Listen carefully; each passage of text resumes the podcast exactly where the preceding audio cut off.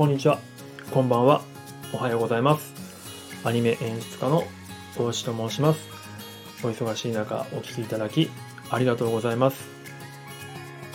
えー、僕はですね、普段アニメの制作をしてまして、アニメ業界の人間なんですけれども、まあ、スタンド FM では、えー、アニメ業界のことに答えるラジオというラジオ番組で配信させていただいております。で、その中でですね、メインのアニメ話の、え、チャンネルと、えー、まあ、イングリッシュチャンネルですね。英語学習のチャンネルを最近始めました。で、もう一つ最近始めたのが、このアニメハックというですね、まあ、自分なりに、まライフハック的な、ライフハックもどきみたいな感じの チャンネルですね。まあ、僕がいろんなところでインプットしたもの、まあ、本とか YouTube とかでインプットしたものを自分のフィルターを通して、自分のフィルターを通してですね、え皆さんにそれをシェアするというような感じのチャンネルをやっております。まあ、自分、あくまで自分にカスタマイズされたものなので、まあ、皆さんにそのまま通用するとは思ってないんですけれども、何かの参考になれば幸いだなと思ってやらせていただいております。はい。で、今日はですね、え、ー、と、行動ログをつけたら見えてくるものというタイトルで、えー、お話しさせていただきたいと思います。えー、皆さんはですね、どうでしょう、えーと、集中できない時とか、逆に集中できる時とかっていうのが日によってばらついてたり、時間帯によってばらついてたり、まあ、季節によってばらついてたりとか、まあ、そういう結構ムラっ気があったりしませんかね。僕の場合は結構そういうのが顕著に昔ありまして、で、そういうのをどうしたらいいかな、その原因をどう突きと、えどうやったら突き止められるんだろうっていうふうなことを考えたときに、まあ、大悟さんのあの YouTube チャンネルを見ましてですね、まあ、ニコニコもかな、見まして、でそれのヒントを得たので、まあ、それを応用してみたというお話をちょっとご紹介したいと思います。でこれをするとですね、もしかしたら自分のその癖とかが見つかって、そういったムラっ気があるところの原因や改善点が見えてくるかもしれません。やったことはですね、シンプルにですね、Google カレンダーに自分のその日の行動記録をつどつど、えー、と書き込んでいくというものです。まあ、サムネイルの方にちょっと僕のサンプルを載せさせていただいてるんですけど、ま、僕が一時期ですね、まあ、去年でしたかね、えー、と2ヶ月くらいログを取り続けたというのがあって、まあ、それの一部になっております。比較的見せてもいいような、ね、ところなんですけど、もっとですね、ちょっとパッと見ギュッてなって、もっとちょっとこいつやばいんじゃないかみたいなところはちょっとあの外してます。比較的あの薄めなところを届お届けしてます。はい。で、えー、っとですね、最初これやるとかなり苦痛なんですね。かなり大変なんですけど、やっぱりやると見え続けてくるものがありました。えー、まあ、人によってそれぞれ見えてくるものは別々だと思うんですけども、例えば僕の場合、まあ、アニメーションの演出をしてまして、えーとまあ、毎日カットチェックがあるわけですね。そのキャラクターの芝居とか、まあ、レイアウトとかっていうのをチェックしたりする仕事っていうのがあってですね、これを1カット1カットチェックしていくんですけど、これが結構あの指標として分かりやすくてですね、1日何カットチェックできたかっていうのが結構、まあもちろんカットの内容によって重さ、そのカットチェックのえー、とヘビーさっていうのは変わってくるんですけど、でもまあ2ヶ月ぐらいおしなべるとですね、大体その平均化して、この日は集中できたとか、できなかったっていうのが見えてくるんです。で、それの前後の行動とかを見ると、そのカットチェックが多い日は何で多くなったのかで少なかった日は何で少なかったのかっていうのが、えー、見えてきました、えー、例えばですけど、えー、僕はですね、えまあ、例えば午前中集中して作業をしていると。で昼休み昼休憩の時とかに、えまあ、ごあの昼食を食べますよね。でその時に、えーとちょっとですね昼食プラスアルファ等々でちょっと時間をかけてしまった時これまあ土日とかも含めてなんですけど、まあ、2時間半くらいその前の集中してた時間帯から2時間半ぐらい空けてしまうともう午後の、えーと生産性が途端に落ちてしまうっていうのがあります。なので2時間半ほど2時間半も空けないようにしてました。だからできるだけ昼食の後に打ち合わせを直後入れたりとかすると、まあ、そこで集中力が途切れてしまうので、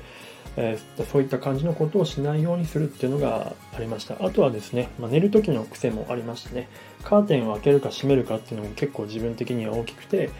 個人的にはカーテンを開けたまま寝るっていう方が、えーえーと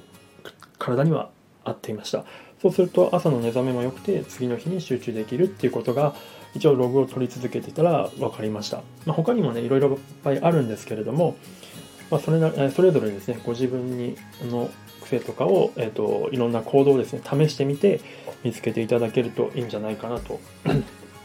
思います。例えばお風呂に入る入らないとかシャワーだけで済ますとか、まあ、あとはそのなんでしょうね、まあ、水を何リットルぐらい飲むとかそういった結構細かいところの実験とかするとあと睡眠時間とかですよねそういったところをいろいろ実験しながらやると自分のその見えてこなかった部分っていうのがやっぱ数字として出てくるのが大きいのであのやってみるのをすごくお勧めいたします。まあ、すごく確かに大変ではあるんですけど、もしやれる方はやってみていただければと思います。まあ、大悟さんが言うように多分2週間だけでもだいぶ見えてくるものがあるのではないかと思います。で、まあ、ちょっとあの余談なんですけど、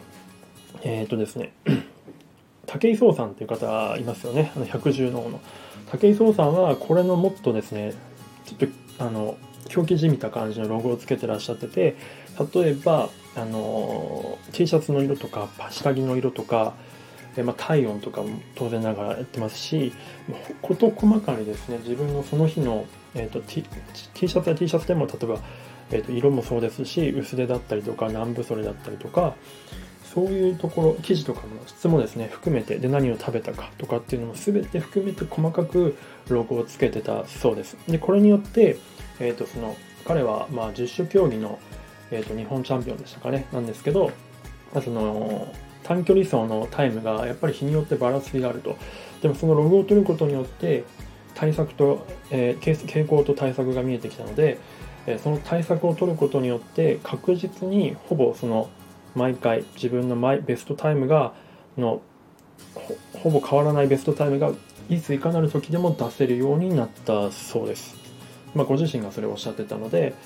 まあ、ちょっとご紹介させていただきました。なので、まあ、客観的な指標を取るっていうのはすごくいいんじゃないかなと思っております。まあ、それをどこまで深くやるかっていうのは人それぞれという感じだと思います。まあ、武井壮さんみたいなのが多分マックスですね。で僕みたいなのは多分比較的真似しやすいんじゃないかなと思っております。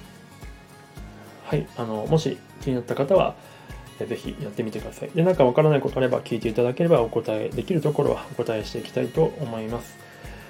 はい、えー、今日の配信内容は基本的には以上なんですけども、最後にですね、まあ、いつも、いつもというか最近、えっ、ー、と、いただいた、配信に対していただいたコメントに対して、えーと、コメント内でバックするのではなくてですね、配信内でバックするっていうことを始めましたので、えっ、と、いただいたコメントに対して、えっ、と、お答えしていきたいと思います。えー、っとですね、これは、まあ、同じアニメハックチャンネルの読書習慣を身につける方法という、まあ、イフゼンルールっていうところのですね、えー、っと、ライフハックの配信に対していただいた、えー、コメントです。えー、国際線 CA のミーさんからですね、読み上げます、えー、作品と作者のお話ですが、おじさんもきっと作品を作る側の方だから、いろいろ思うところありますよねと。大悟さんの本分かりやすくて私も好きですというふうにコメントいただきました。ありがとうございます。